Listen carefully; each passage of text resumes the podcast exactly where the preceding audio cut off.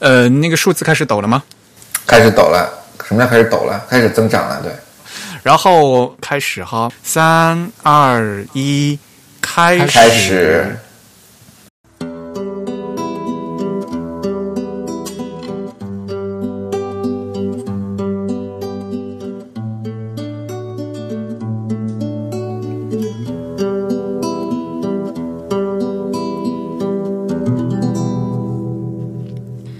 大家好，您现在收听的是 The Type 旗下全球首家用华语制作的字体排音主题播客节目《自弹自唱》。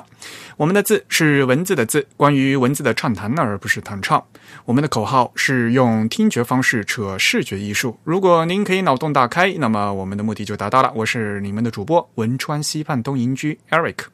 我是主播黄浦江边清蒸鱼钱真鱼。虽然在荔枝 FM、网易云音乐和微信的小程序上面也能收听到我们节目，但还是强烈的推荐大家使用泛用型的播客客户端来收听自弹自唱。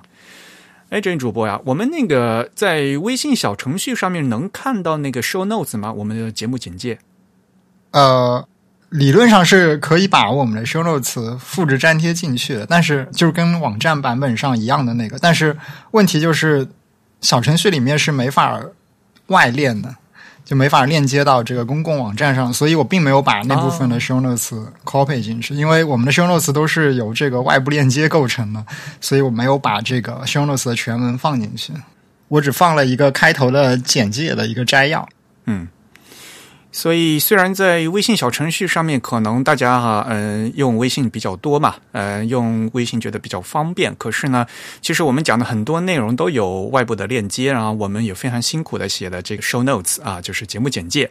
那如果想得到最完整的体验的话，我们还是啊，这就是为什么我们强烈的推荐大家使用泛用型的播客客户端来收听自弹自唱。当然了，呃，如果呢你喜欢自弹自唱的话，我们更推荐大家能加入我们的 Type 的会员计划，因为我们的播客只有声音没有图像。但是如果你加入我们的 Type 的会员呢，每个月可以收到我们精心制作的会员通讯，那里面呢有很多啊，我们关于播客的具体内容的拓展阅读。有关会员的详细内容呢，请登录我们的网站 the type slash members 啊，请注意是一个复数的 s 啊 members。那会员的费用呢是每个月的四英镑，大约三十五块钱的人民币啊，相当于给我们主播们每个月一杯咖啡的价格嘛。那也欢迎大家与我们交流与反馈，呃，推荐使用邮件的形式。那我们的邮嗯邮件地址呢是 podcast at the type com。Podcast 的拼写是 P O D C A S T，The Type 的拼写是 T H E T Y P E 啊，我们的邮件地址是 podcast at the type 点 com。那欢迎大家呢到我们的主站 the type 点 com 来阅读去啊，阅读更多的内容。嗯，当然啊，加入我们的会员的话呢，不仅有会刊啊，还有很多很多可以参加抽奖，还有获得小礼品啊，所以呢，嗯，还是非常推荐大家来加入会员的。如果您实在不想被这个会员计划束缚，只想是单纯给我们捐款，那也我们也是欢迎的。那这样大家就可以走支付宝啊，我们的接受捐款的渠道呢是支付宝的 hello at the 泰点 com，hello at the 泰点 com。还是那句话啊，我们还是极力推荐大家来加入我们的会员计划。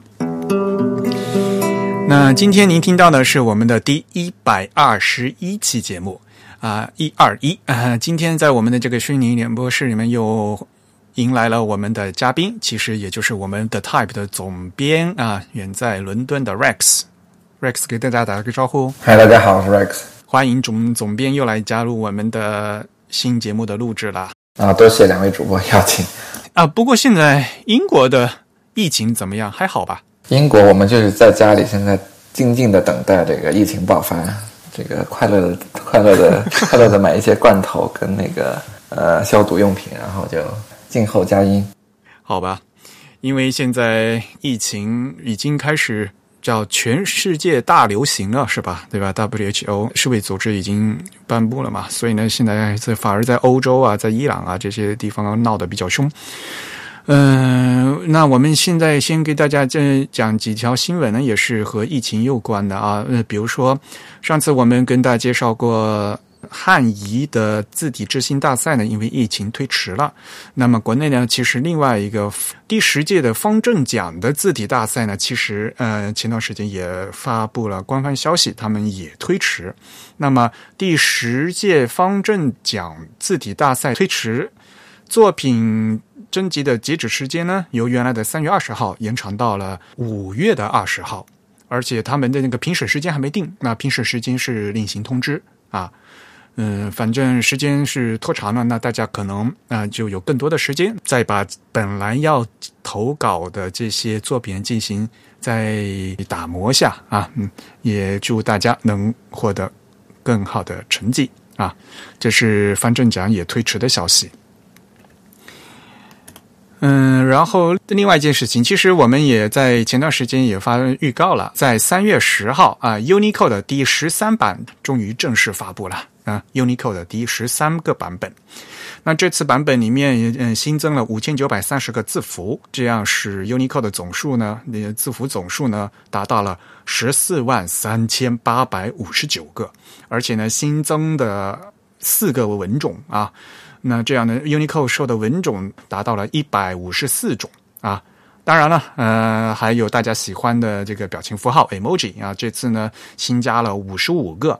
呃新的表情符号啊，其中包括什么海狸啊、套娃啊、什么拥抱的人呐，大家都觉得那个两个人拥抱、互相拥抱的那个嗯图标画的很像当年老的那个 MSN 的小人儿啊，好吧。当然，以前我们节目也说过嘛。现在正式发布呢，只是码位定下来。那么之后呢，需要有字体厂商，然后还有，比如说 emoji 的话，那还要有呃手机的厂商要进行这个 OS 操作系统的更新啊。所以呢，大家要用上这个 emoji，可能要等到秋天之后了啊。那么这次更新里面跟中国嗯相关的一一些东西呢，就比如说有全新的契丹小字的区块啊，加入了七呃四百七十个字符。契丹小字是什么东西的话，可能绝大多数的朋友都不太知道，因为这是古代的一些文字啊。呃，另外呢，还有比如说西夏文，西夏文以前是已经加进去了，这次呢又增补了九个字。另外呢，还有就注音字母的粤语扩展啊，增加了五个字啊，就是呢前面的一些东西。另外呢，还有就是我们之前在节目里面说的中日韩越统一汉字的这个扩展的 G 区啊的四千九百三十九个字啊，这个放到了第三平面这个事情呢，其实我们在第一百一十三期的节目已经讲过了哈啊，还有大家最喜欢的表表面的表字啊。全部都放到了 Unicode 的第十三个版本啊，呃，就是在三月十号正式发布。那这个 UNICO 第十三版呢，还会呃，时隔很长时间会和那会与 ISO 的版本进行同步。这个版本已经好久没有不同步了，他们这次可以好好的再同步一下啊。这是三月十号的事情。好了。嗯，新闻就讲到这里吧，我们就不太说其他的东西了。比如说，现在国内大家在微信上面搞起那个与文字相关的各种行为艺术，这个已经超过，我觉得超过我们这个播客的内容了。我们还是赶快来进行今天的主题吧。那么我们今天主题呢，既然请到了身在伦敦的 Rex，呃，我们今天要讲的是卡斯隆。卡斯隆，好，Rex，你可以开始阅读维基百科了。呃，等等一下，我打开那个页面啊，没有了，因为卡斯隆是呃英国的，我就觉得是我们觉得就是英国的最重要的一个，而且是第一个字体设计是跟呃铸造者嘛，所以它是一个比较重要的。然后上一次咱们聊了 Baskerville 是吧？对，咱们是按那个英英文字母顺序聊的，还是因为不是按时间顺序是吧？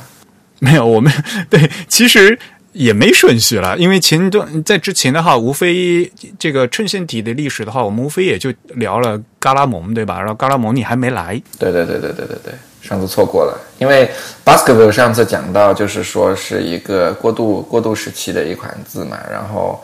他其实他的对应，他脑子里想到的对手其实就是 Castlon，所以 Castlon 是一个更早期的一个字体。然后呢，卡斯隆的其实它的名称和当时大部分字体一样，都是根据它的设计师呃或者铸造者来命名的，就是 William 卡斯隆的 First，就是威廉卡斯隆一世。哦，这还有一世是吧？他们家有好多世是吗？对对，后面他们家有恩世，对他们家就是呃父传子，子传孙这样子。好厉害！对，然后 William Castlon 是呃一六九二年出生的，是在当时的呃 Worcestershire，就是伦敦不远的一个乡下出生的。然后一六九二年是呃中国康熙三十一年吧，其实也就还好。也是清朝吧，对吧？对对对对，也不是非常非常久远的事情。对，康熙年间那个时候。我们还在享受康熙盛世，人家已经吭哧吭哧在这做活字了。对，他的爸爸是呃一个 shoemaker，是做鞋的，然后他就等于他们家是有一个这样的一个手工艺的传统。然后他呢，就本身他自己是学这个金属金属工艺的，就是一个 metal maker。我看一个资料，他好像以前是做那个什么做手枪的，是吗？就是那种。对他应该是做那个手枪上，因为以前欧洲的手枪，它的枪柄啊什么的都有非常繁荣的这种装饰吧，然后他应该是做那个东西的，他是应该是做那种装饰的，就是枪做枪的人把枪做好，然后他们来做这个呃手柄啊这种枪托呀这上面的一些金属的装饰哦，所以其实它这个从手工艺来说，就是一些呃金属的一些非常精细的一些动作，然后就跟这个后来做活字其实。它的这个至少工艺上的原理很多地方是相通的。他服务的那个作坊其实也当时也是给其他的做书的一些公司，然后也做一些自呃自冲啊什么的。就是他一开始其实就接触到这方面的一些呃这种这种这种设计啊制作的一些能力了。然后后来呢，到就是十八世纪初的时候，然后当时其实就是说整个这个因为英国的印刷业非常发达，但是呢。英国其实是在当时来说是叫 typographically inferior，就是在字在字体上是一个非常虚弱、非常烂的一个国家，所以当时英国没有自己的一套这个字体或者字体生产的一个工业，所以当时大部分当时英国是从呃荷兰进口这些字模跟字样来做，然后还有一些是法国，然后当时在伦敦呃印报纸印什么，然后工人们其实还有老板们都觉得。不是很想要继续用国外的东西，想要自己有一套自己的这个呃字体来。其实当时卡斯隆已经有一个呃 William Castlon 本人已经建立了一个小作坊。当当时他给那个英殖民地在中东的一些地区做一些阿拉伯的一些文字的字重，来做这种圣经啊，还有这种基督教类型的一些文呃那个那个印刷类的字。然后我感觉当时整个印刷工业就是说，就请卡斯隆，因为他当时在这个行业已经有一定的影响力了，然后就请卡呃威廉姆卡斯隆来说，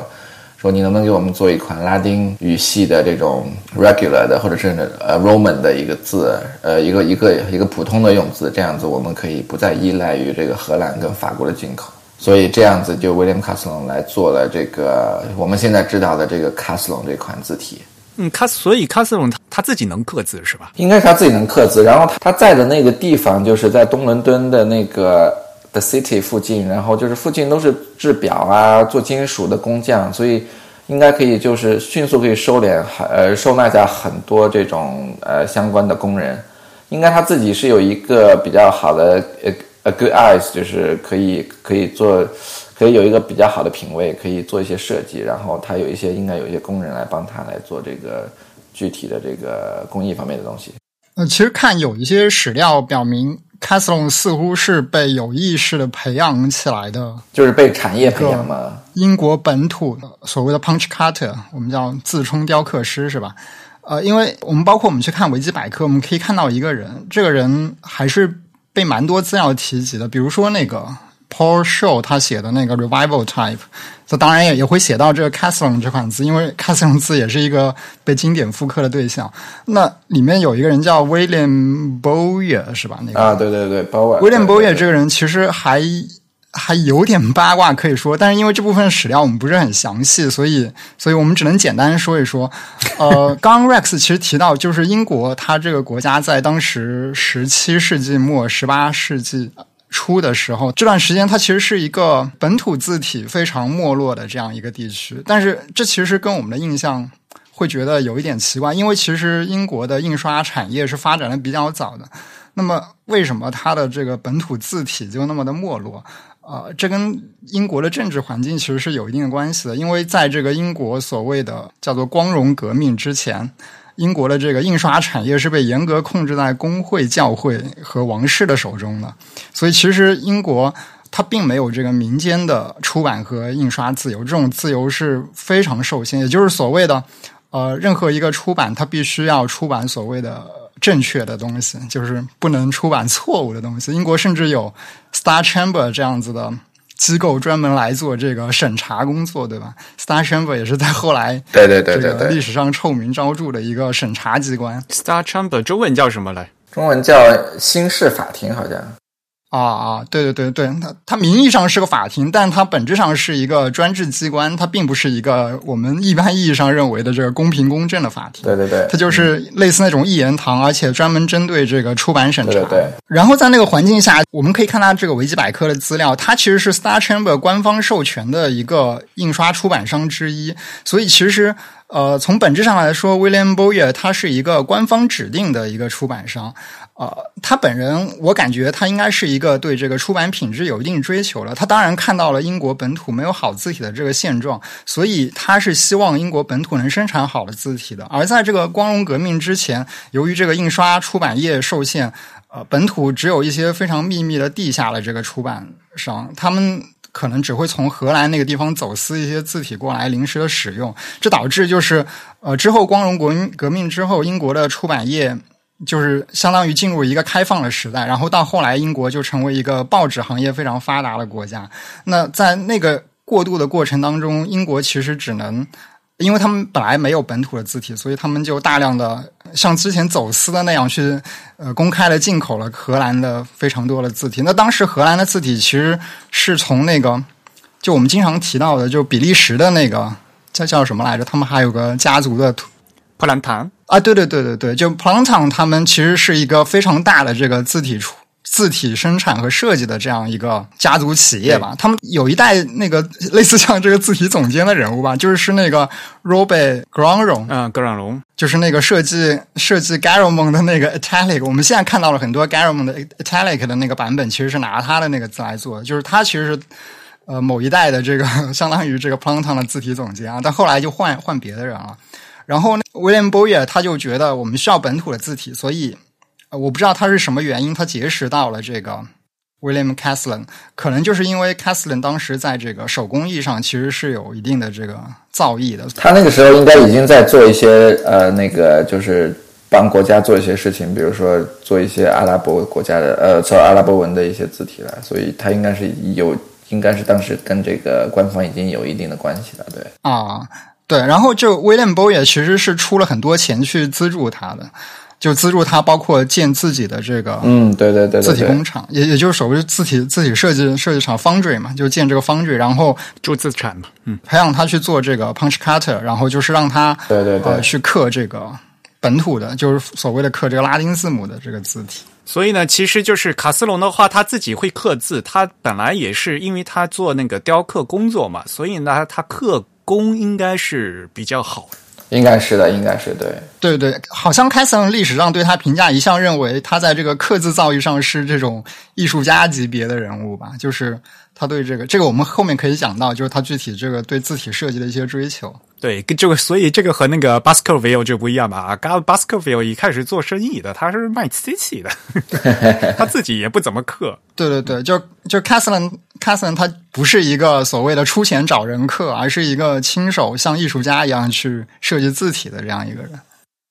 对，所以这一点就是我很，我就是非常要让大家知道这个事情。就是虽然哈，我们后面有历史上有好多这种以人命名的这些字体，当时呢，像这种早期的话，就这就是印刷所嘛。那 Baskerville 他后来开印刷所，所以他们家的字就是八家的字嘛，就大家都叫那个八家的字。对，可是当时呢，其实他自己并不是就是刻字刻的特别好，他其实请人刻的嘛。他因为他只是因为他开了印刷所，所以呢，就这个名字呢是叫他的。但之前这些卡斯隆不一样，卡斯隆他自己是刻字，而且他自己刻字刻的特别好，所以呢，他后面开的那个铸字厂呢，就是这个是卡家的字，大家都叫卡斯隆，嗯，而且呢，因为是卡家的字，它其实刻了是一整套嘛。对，所以就并不是说卡斯隆是一款字，卡斯隆是就是卡斯隆他们印刷所他们做的字有一整套各种不同的字，但是这个我们可以到后面再说。嗯，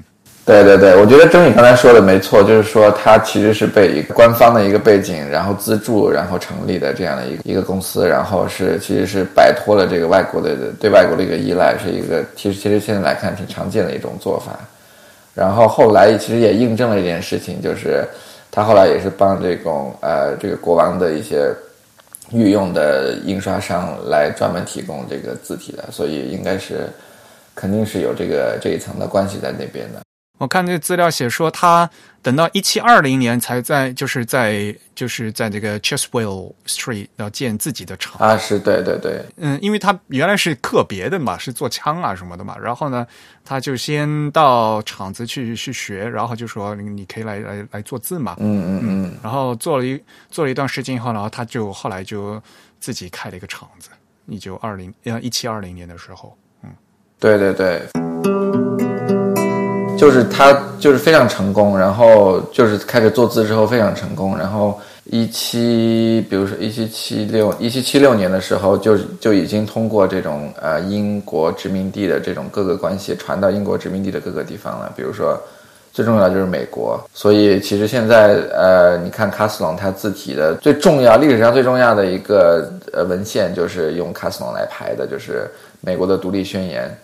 因为当时就是。跟我们上次跟呃，应该讲巴斯克维尔讲讲过，就是那个 Benjamin Franklin，呃，富兰克林，他把卡斯隆，把一些英国字体，包呃包括卡斯隆带到美国，然后他非常喜欢卡斯隆，然后最后就是有点讽刺的，就是这个美国从英国独立的这个文书，就是通过卡斯隆来排的。当然了，一七七六年美国独立宣言的时候，William c a s l o n 本人已经过世了嘛？啊，是的，是的，他是一七六六年，对对对，老爸已经过世了嘛？所以他后来是子承父业是吧？有二世、三世、四世是吗？有四世，一共有四，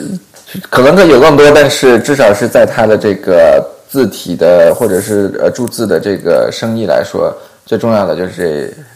这这四代吧。因为到第四代以后，后面他们就把这个产业给卖掉了，就到了 s t l e n 四世的时候，最后他就变卖给那个 Stephenson Blake 了嘛。对，但其实这中间有一些更复杂的东西，比如说，其实他传给二世，二世就还 OK，然后传给三世的时候，三世当时不知道为什么，呃，就就直接把当时原来的那个 foundry 的股份就全部卖掉了，而且而且是卖给他自己的母亲还有他的弟妹，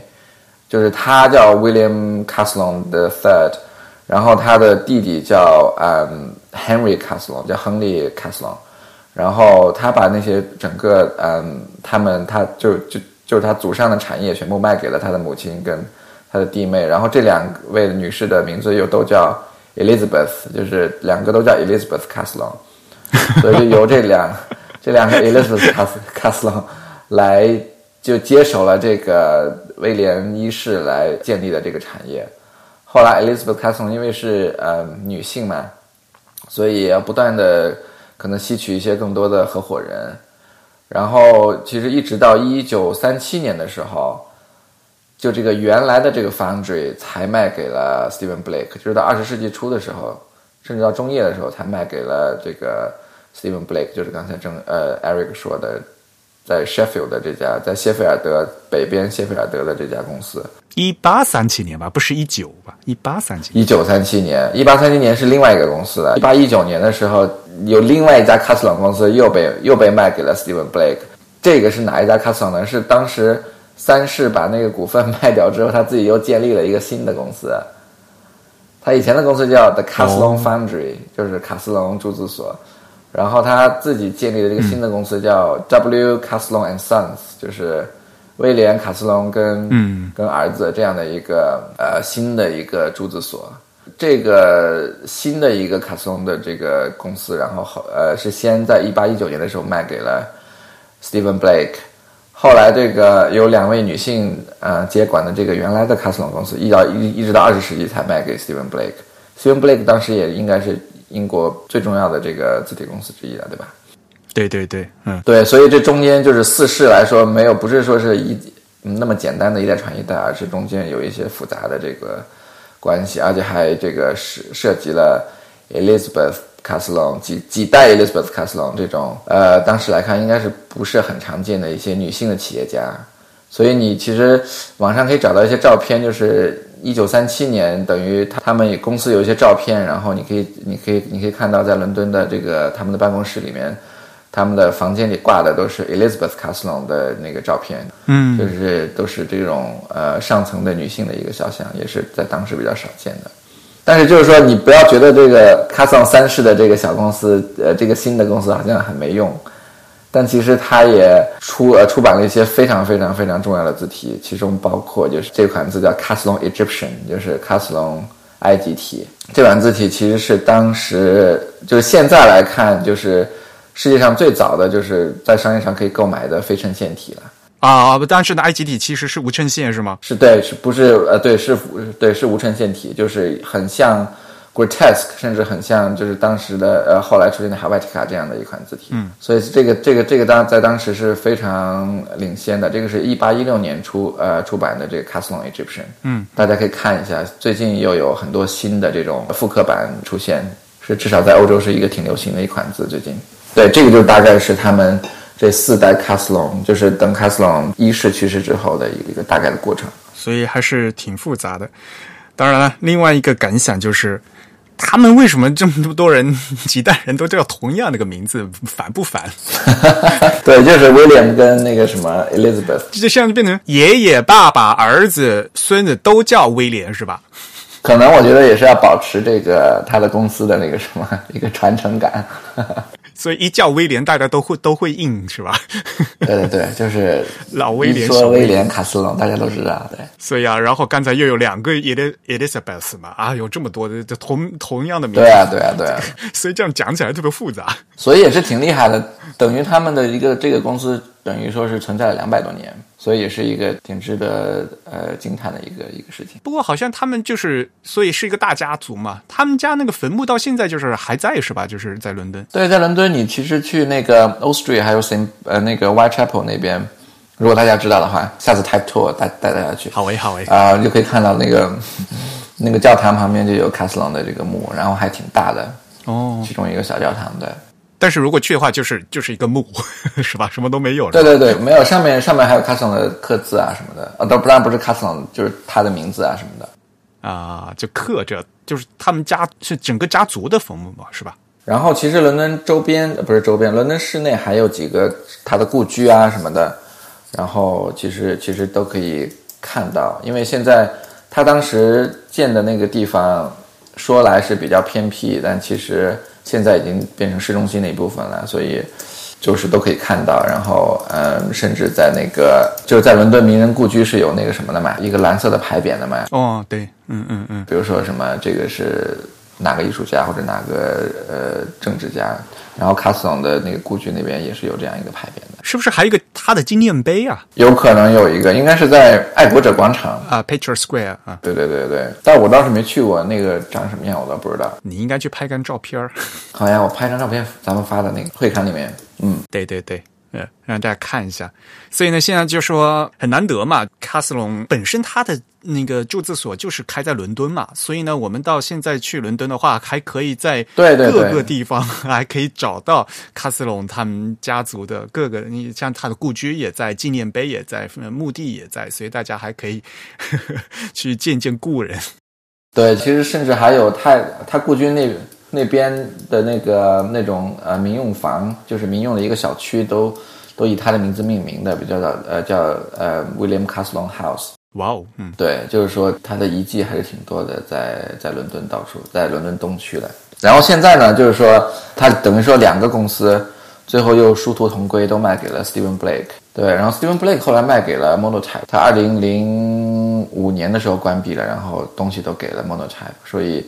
呃，现在都是 Monotype Archive 的一部分。Monotype 的那个呃资料馆现在叫 Type Museum，在伦敦叫字体博物馆。然后，嗯，呃，里面藏了就是很多很多包包括这个卡斯隆的一两个公司的资料。嗯然后另外就是还有很多东西在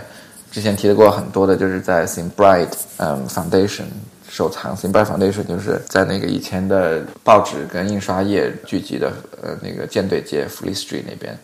然后现在就是在主要是在这两个地方，你可以看到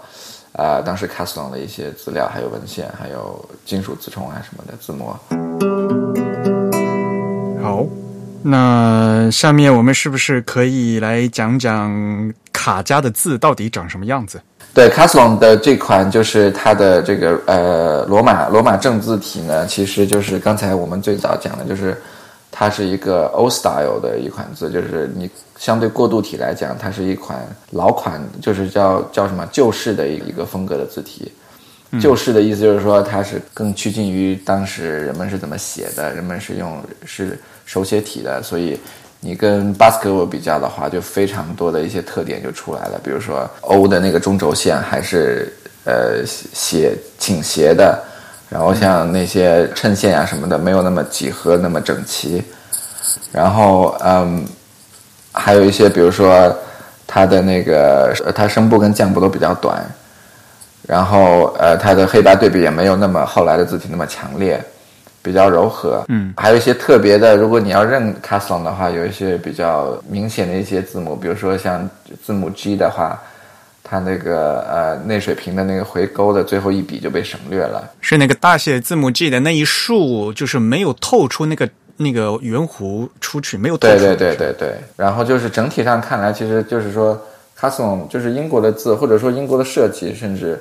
就是整体来看，就是没有欧陆的设计的那么那么严谨，那么比如说通过几何或者通过某一些这种呃规则，然后来设计的比较非常统一或者非常这种 consistent，而是通过一些比如说内在的一些有机的一些韵律，然后来让它看起来比较舒服。比你比较 c a s t l o n 跟后来的比如说摩登体的话，比如说呃法国这边的波多尼这些题的话，就是。非常明显的一一个区别了，嗯嗯嗯。然后就是刚才 Eric 说的，其实就是 c a s t l n 除了这款正字的话，其实它是一个字体大的比较大的字体家族，所以版本非常多。然后因为它它的流行度是不断的变化的，比如说后来是被 Baskerville 超过了，因为大家觉得你这个字体看起来太老了，我想要用新潮一点的字儿。然后在这种变化期间 c a s t l o n 的字呃那个他们的铸字商又又不断的会发布一些新款的一些名叫 c a s t l o n 但其实它的那个字形啊什么都都变得趋于这种过渡体，或者是甚至是趋于后来的这种摩登体，就呃现代体这样子的一些特色。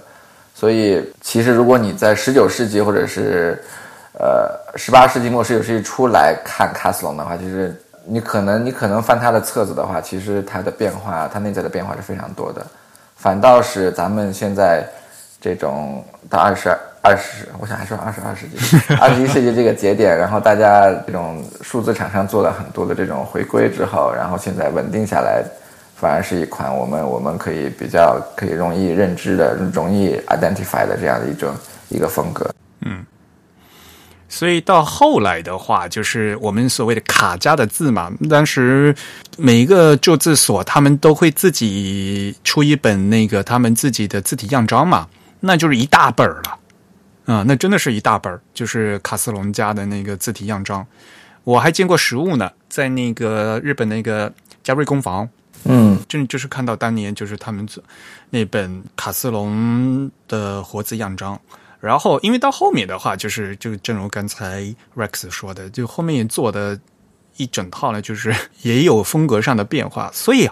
很多人就会问嘛，就说你卡斯隆到底是 old style 是这个旧体字，还是那个 transition 呢，还是那种过渡体？其实都有，是吧？这个卡斯隆它不是不是一款字，对对，不是一款，而且它是通过几十年这种发展，慢慢的、慢慢的这种不不断的有内在的变化，不断的有新的一些想法的注入在里面。对，不过 c a s t o n 其实它在设计之初还是跟这个当时流行的那种类似，我们比如比较经典的来自南方意大利的或者是来自法国的这些 old style 是有一些区别的。比如我觉得最明显的就是 c a s t o n 其实从一开始就是一款 x height 比较高的字体。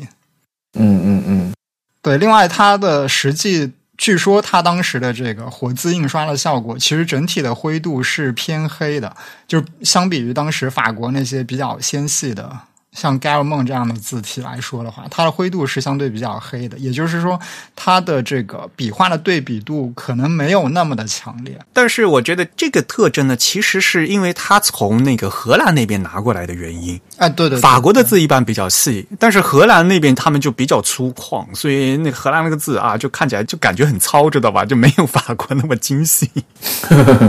对对对，这个其实也跟时代背景有一定关系，因为当时其实英国通过这个盗版的方式，已经进口了很多的这个荷兰的字体，所以他们在这个审美风格上，其实还是蛮受荷兰那些字体的影响的。呃，就其实他他们不只要荷兰嘛，他们有个概念叫低地国家，是吧？叫叫什么 Low Country，就是荷兰、比利时那一带的这个低洼地区嘛。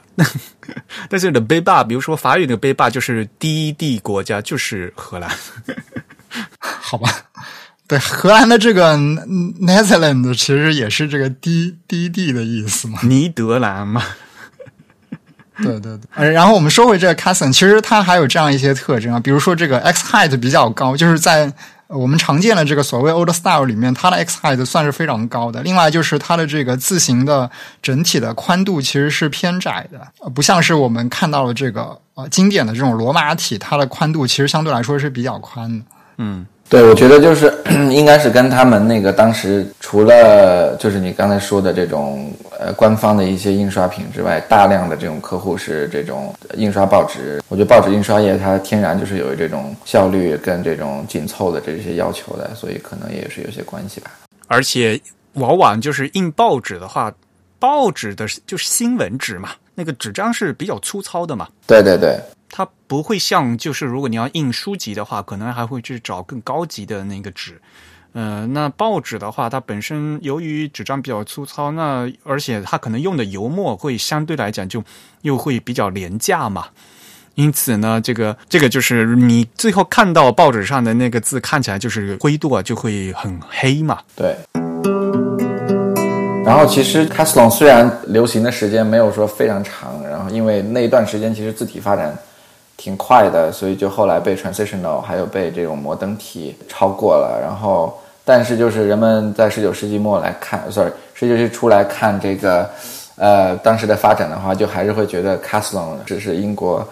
最重要的一款字，然后是威廉姆卡斯隆本人也是等于说是挽救了英国这个这个卑微的地位的这样一个人。这个话其实是当时呃一个叫 Hansa 的人说的。Hansa 当时是帮那英国的议会来印刷这个议会的一些呃材料的一个印刷商。到今天英国议会的辩论的记录都叫 Hansa's Notes，所以就是他当时就是说卡斯隆就就是拯救了他的国家。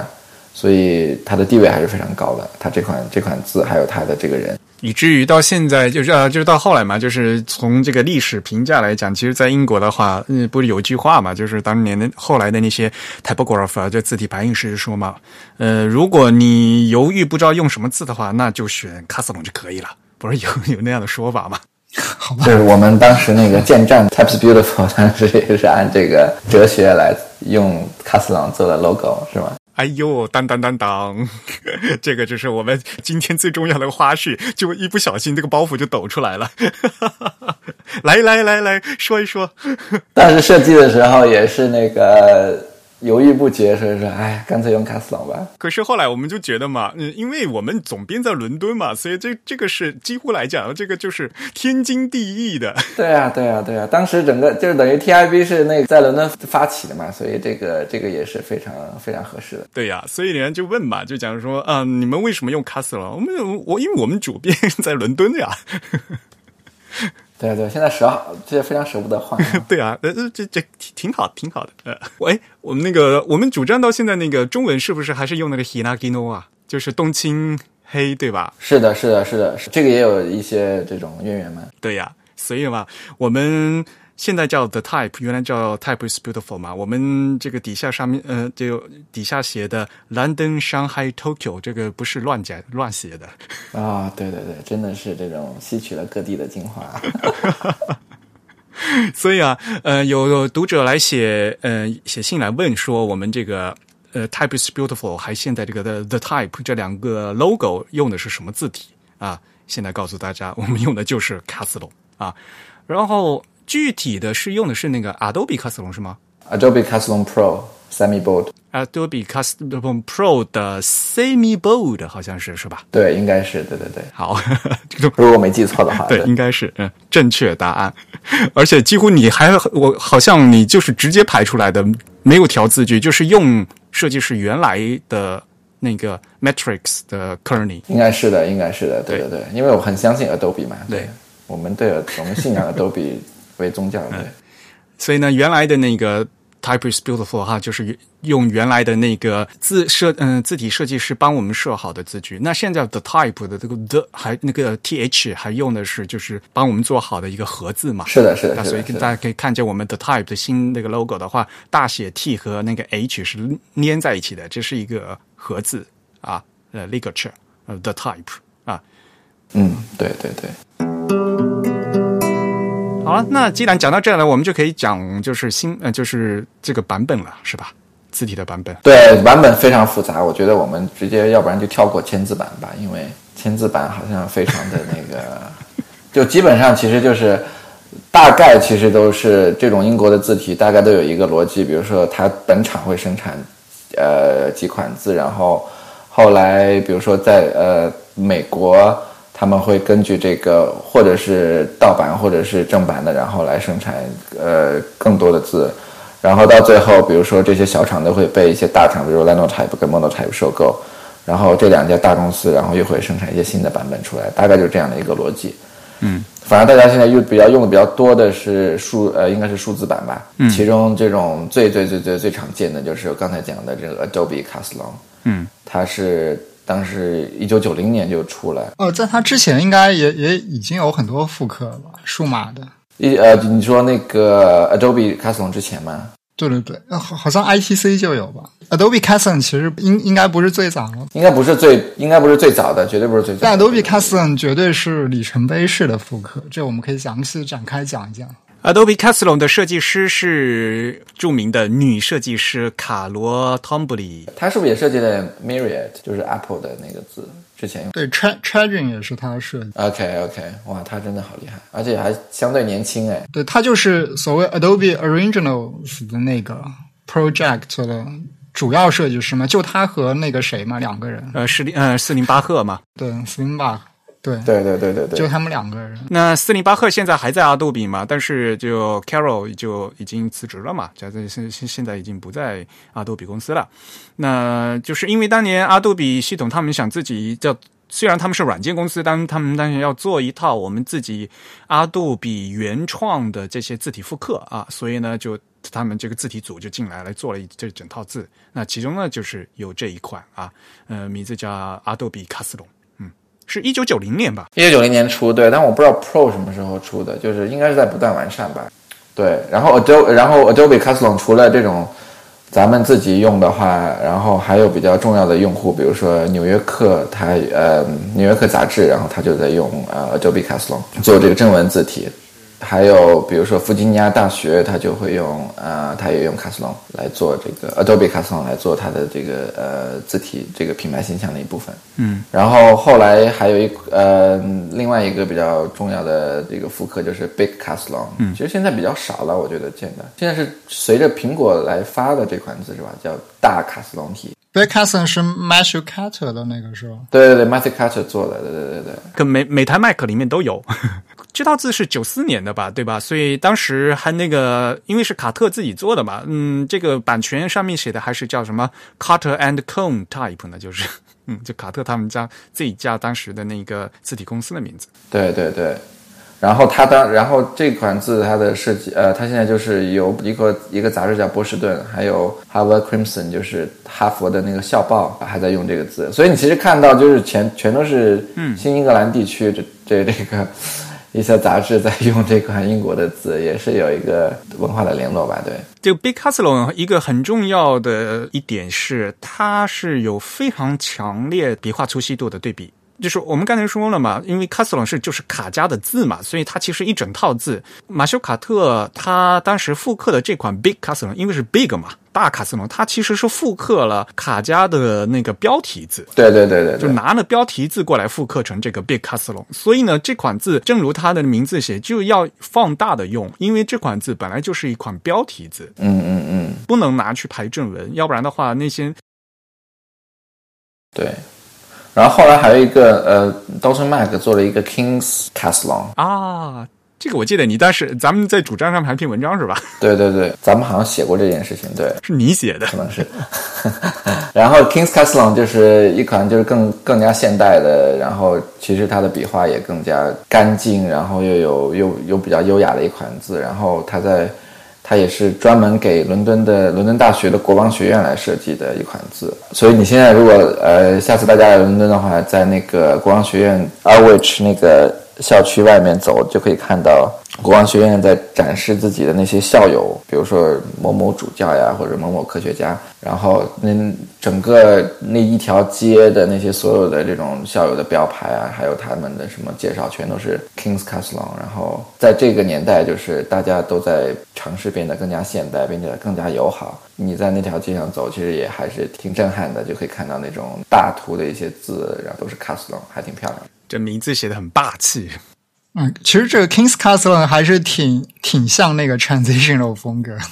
是的呀，其实像你如果说到这一点的话，像我们以前的节目不介绍，那就是 Stephen Coles 写的那本书嘛，叫《The Geometry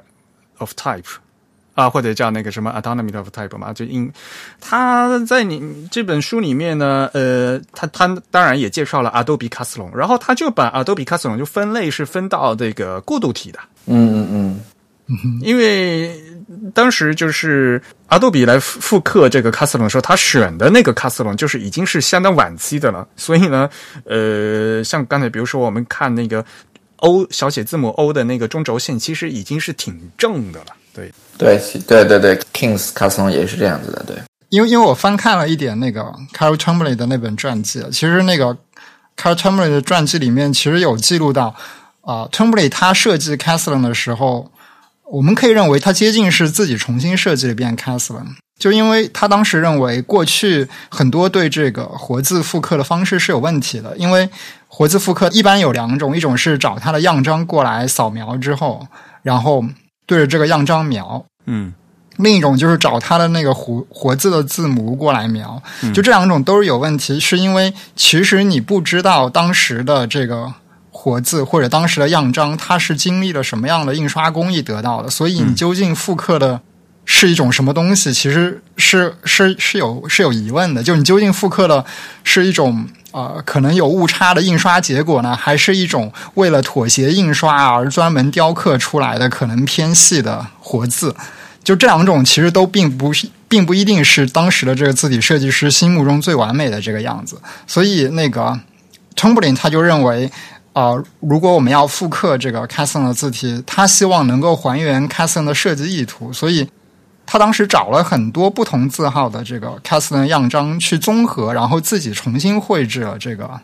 caston 的这个字形。他是按照他自己对这个 caston 字形的理解来绘制的，所以我觉得我们说这个字体是 Carl t u m b l y 他重新设计的，其实也并不过分。嗯嗯嗯。而且因为 caston 它本身是一个。比较有这个艺术追求的这样一个 punch cutter，所以呃，他在做这个字的时候，有一种我们可以用现在这个观点认为是这个 optical size 的方法。他每刻一个粗细或者是一个这个字号大小的字，他对这个字形都有一些微小的调整。这个调整可能并不是非常理性的，但是他是根据自己的这个审美以及自己的这个感觉来调整的，所以。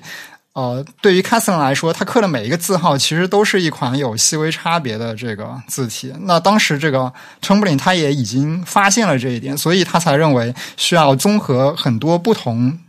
这个不同的样章，特别是不同字号的这个样章，来综合分析 c a s s o n 对这个啊字形的布白以及这个字形比例的这个把控，然后来。重新做一款数码字体，因为数码字体在当时有个局限嘛，就当时也没有什么 variable type，也没有特别多的这个 optical size 可以做，所以它只能做出一个 outline，它只能做出一个 master，所以嗯，他当时就觉得，我们既然只能暂时做出一个 master，那么我们就应该尽可能的综合出来一个相对来说符合这个正文排印需求的这样一个字形。呃，类似的，其实这个据说 Matthew Carter 他也是类似用这种方式来设计这个他的这个 Big cast 的，只不过他找的这个样章，呃，都是一些标题字的样章。呃，Cas 嗯 Caslin 这两个复刻版本都相对比其他复刻版本可能特殊一点的是，他们并不是针对某一个字号的样章来复刻的，他们是综合了几个字号的样章，然后通过这个当时的那位设计师自己的理解，重新创造出来的一个 cast 的版本。对对对，讲的非常好。我觉得就主要的主流的一些这个 o n 的复刻 o n 的版本，我们讲过了。然后其实还有一些叫什么复古的，或者是怎么样的一些，就是看起来会更加特别的一些呃 o n 的版本。因为各种复刻从来没有停过嘛，对吧？对对对对对。刚才我们说卡加的字本来就有很多，然后呢，刚才正如郑云所说的，我们拿一款签字进行复刻的时候，这个复刻啊。是你是忠实的复刻，还是加个这个复刻者的诠释？这里里面又有很多的可以发挥的空间。所以呢，我们现在对这种老字体的复刻一直都没有停止过。所以呢，我们可以看到现在有各种各样不同诠释的不同方向的复刻。对对对对对对。比如说有这种啊，叫一款叫 Aslon Antique，就是 Antique，就是一款更加老的一款那个，是根据其实是根据当时美国的一个更早的一个 c a s o n 的版本，然后来做的来做的一款复刻字，其实跟 c a s o n 的关系已经没有那么大了。然后他们呃最近也做了一款这个呃数字的复刻。然后另外比如说像一些小一点的字体商 P 二十二，他们也做过一些。呃，卡斯隆的复刻，比如说这款叫 Franklin 卡斯隆，就是富兰克林的卡斯隆。对，其实就是根据卡斯隆在衍生，甚至是就像周宇刚才说的，其实是根据当时的一些美国的一些或者在其他国家的一些设计师对卡斯隆的理解，然后我们经过了这些多这么多年来，再诠释他们对他他们对卡斯隆的理解，然后再诠释一次，然后来做的一些新的版本，大家都可以。尝试着用一下，尝试看一下。不过后来我就觉得那个 ITC Founders Castle 那一套字好像还是做的蛮有诚意的样子，是吧？嗯，就是因为他们后面有很多那他们做了，就是因为现在可以做了嘛，所以他们做了好多那个 optical size 嘛，就是那个视觉字号嘛。对他当时好像是在 s i m b y 找了一堆资料，然后来专门研究来做的是吧？所以那个就是相当于，真的就是拿那个不同的字号拿出来，拿去不同复刻了嘛。嗯。哦，他这个他是不是故意保留了一些这个笔画的不光滑的这个感觉？对对对，有一些对。他就是有点模仿当时这个印刷效果。所以现在就大家说，好像看，嗯，好像都能沾上那个卡斯隆的光嘛。但是呢，其实这个字体，你说不定跟卡斯隆一点关系都没有呢。是的，是的，是的，跟 Garamond 是不是有点像？哎，对呀，因为已经说了嘛，如如果你忧郁的话，就是用卡斯隆嘛，所以就是它也成为了和加拉蒙和加拉蒙一样，成为了就是所谓的正文字体的英文字体的一个代名词了，就是变成，所以就变成一款一款类型了，而不是一款字了，对，一个中人了，对对对。所以你犹豫了用 Cas Caslin，但是 Caslin 有这么多，你用哪一款？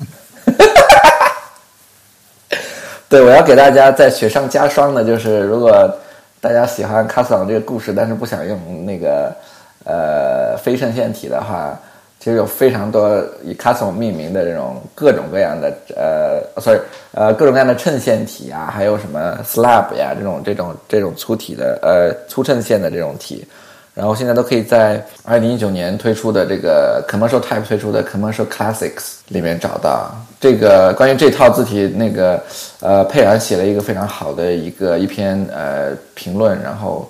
我们也发布在那个会之前哪一某一期的会刊里的，大家大家如果会员朋友们可以拿来看一下，呃，就是这款就是这个系列的 Commercial Classics 这款字等于复刻了。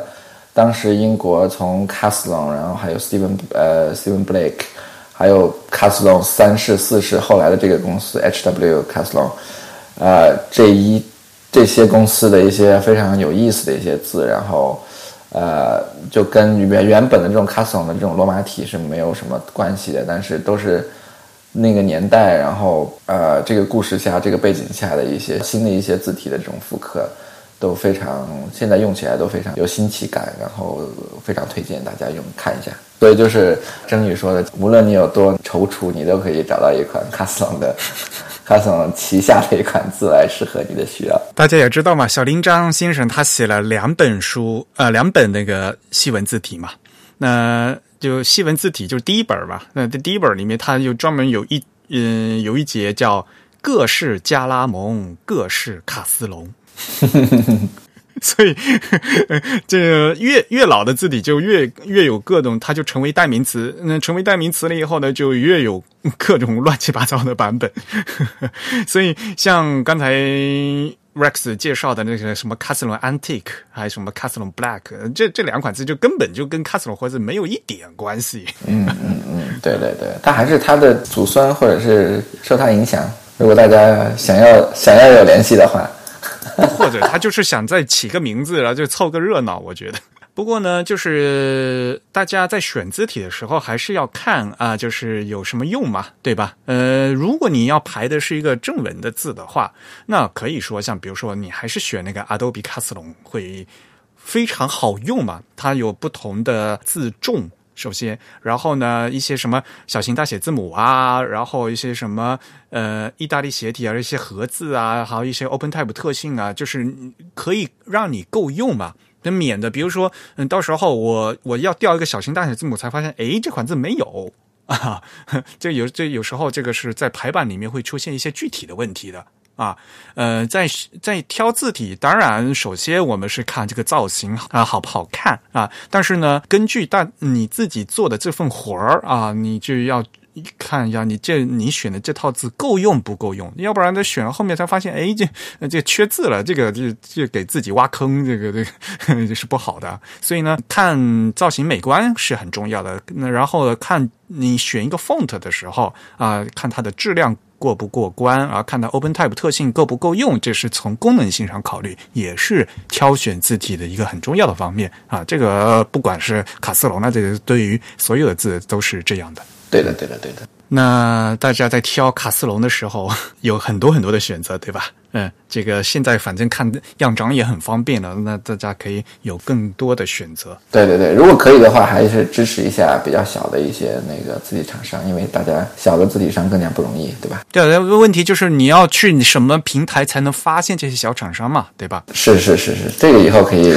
讲一下。其实现在有很多这种小的平台，然后来。鼓励大家用这种，因为其实现在做字的人也越来越多了，然后字体厂商、大字体厂商反而更加越来越融合了，所以这也是是两个挺极端化的一件事情。好，这个我们可以等以后再讲。对对对，要你来讲哦，叫挖个坑，对，挖个坑，对。好吧，那其实今天我们在一起和大家啊来复习一下卡斯隆，这个历史很长啊，两百多年的一个家族企业。啊，创造了其实也是，嗯，字体史上的一个经典的啊卡加活字，就是因为它是如此的经典，所以呢，从到现在呢，依然焕发的它的生命，有各种各样的复刻和各种各样的新的字体，照样可以嗯诞生出来啊。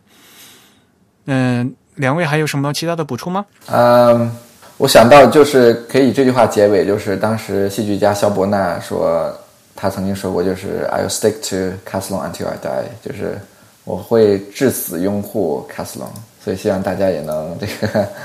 受到肖公的感召。肖伯纳当时是什么？印他的书就他指定就非卡斯隆不行是吧？对，应该是的，应该是的。好吧，他他那个时期应该是 Caslon 第二次开始流行嘛，因为。据说 c a s l a n 在这个十八世纪末好像是衰落过，就是主要是像那个 Baskerville 这样子的新字体出来了。对对对对对。但据说他在这个十九世纪又又因为什么出版上的原因，好像是因为印了一本什么很著名的书，所以他又他又流行起来了。而且还有就是当时工艺美术运动，然后把好多这种旧的东西都挖出来了。这个应该讲过很多次了。对对对。嗯，哎呀，其实这种潮流就是。反复的嘛，对吧？三十年河东，三十年河西，然后呢，又重新再来一次嘛。对吧？对对对对对，嗯嗯，因为大家也知道嘛，就到后面呢有过渡体，嗯，过渡体，然后后面有现代体，当时叫现代体，那我们那后面还有后现代体，对吧？开始 modern，现在看起来一点都不 modern 了都，modern 完了以后又重新再过来古典。啊，对对了，说起这个 T I T I B 的 logo，我其实最开始我是不知道为 为什么 Rex 要选这样 Castle，但是我当时以为是有这样一个原因，因为我看到这个 Castle，我觉得是比较不算多见的一款可以被认作 Old Style 字体，但是这个 T 是非常对称的一个造型啊啊啊！啊，我当时以为是因为这个原因，所以才选的这个，或者说这个原因是很重要的一个原因之一。因为 TIB 很多场合都会用这个 T 的字母来来做一个 logo 的简化版。对，它是对称的，对。因为是我们的首字母嘛。对，所以所以从这一点，其实它也有很多这个 transitional 的这个特性。就比如说它这个 T 这么的对称，其实在 Old Style 里面不是这样子来做的。可是让振宇主播很伤心的是，我们现在换成 the type，连那个 the the 的话，你都连都变成盒子了。啊，还有我们还有 T 字，还有 T 字，还有 T 字。现在有两个 T 啊。哎，不过话说回来，就是这个 Adobe 呃 Castle 里面这个 th 盒子啊，其并没有什么历史渊源，你这个就是就是设计师 Carol 他自己造的。对对对，我我一直觉得这个 Adobe 的 Castellan 完全可以认为是 Carol Chombley 原创的字体。当然，它有很强的这个 Castellan 的这个基因吧，用我们现在流行的话来说，但这个原创性是非常的高的，而且这个原创是非常高品质的。嗯，是的，而且他当时又搭上了这个阿杜比的这个数码字体的大大平台嘛，对吧？而且呢，又搭上了呃 OpenType 这样的一个新的技术嘛，当时啊、所以呢，在技术上和在这个艺术上的话，都是有很高的造诣的。嗯，对，这应该是他在做完那个 Tragic 以后第二款做的这个字体。据他自己说，他为了做这款字体的这个 regular 和 italic 就花了两年的时间。他其中一年时间用来调研这个字体的设计方案，就包括收集资料以及构思整个这个设计思路是什么样的。然后花了大概将近一年去做这两个 master 嘛，然后后来才有这个 pro，pro 就是加了那个 bold 和 semi bold 吧，应该是。嗯，然后还还加了字嘛，更啊，对对对，就加了一还加了一些那种什么装饰符号，但据说这个装饰符号好像不是不是 Carol 本人设计的，好像据说是他们当时给了一个书籍设计师去用这款字，然后那个书籍设计师说没有装饰符号，但是他想用，所以他们好像是委托了那个书籍设计师给他创创造了一些。也不是创造吧，就设计了一些这个装饰方，然后他们再合并进来。哦，是吗？据说好像是这样子，我我记得不是很清楚了。挺有意思，挺有意思。啊，我觉得真鱼对那个 Carol 很熟嘛，下次让真鱼来讲 Carol 算了。没有没有，我我只是之前那个，因因为我之前买了 Carol 的那本传记嘛，啊，那本传记对，不不是他自己写的，是另一个是另一个大学教授给他写的那本传记，对，然后啊，你看的好认真呐，读了他一些东西，稍微有点印象。因为那个时代的女字体设计师还是蛮多的嘛，其实就是对吧？嗯，啊，对对对，这又是另外一个坑了，女士女字体设计师，以后可以。这个要叫我们米拉来嗯，讲。对，嗯对对对对对。其实字体行业一直都是很多女性嘛，嗯。好了，那差不多的话，我们就可以结束啦。OK，嗯哼，嗯、真宇来收尾呗。好，那我们今天的节目就到这里结束。我们也再次感谢 Rex 来参加我们今天的节目，为我们讲了这个 Castlin 的故事。啊、如果我们的听众有什么意见或者是反馈呢，还是可以写邮件给我们。我们的邮箱地址是 podcast at the type 点 com，p o d c a s t at t h e t y p e 点 c o m。同时呢，大家也可以在新浪微博、在 Twitter 以及在微信上面用 The Type 搜到我们 T H E T Y P E，同时在 Facebook 上搜索 The Type 或者搜索 Type is Beautiful 都可以找到我们。我们三月份的会刊呢，预计是在三月二十四号啊，呃的那个礼礼拜二发给大家。呃，还是推荐大家加入我们的会员。我们三月份的这个抽奖奖品啊，其实在前面的播客节目也跟大家介绍过了，是从伦敦啊 Font Smith 他们做的那个 Type Note 第三本啊。所以这次很很非常搭配哦。从伦敦过来的这个这本书，嗯，这本杂志，嗯，非常好。只要您在我们这个三月二十四号会刊发布之前加入会员的话，都有机会参与我们会员的抽奖啊。好，我们今天的话题呢是卡斯隆啊。那么感谢 Rex 参加我们的节目。本期节目由真宇和 Eric 主持，由 Eric 在 Mac OS 上剪辑制作完成。我们下次节目再见，拜拜，拜拜，嗯，拜拜。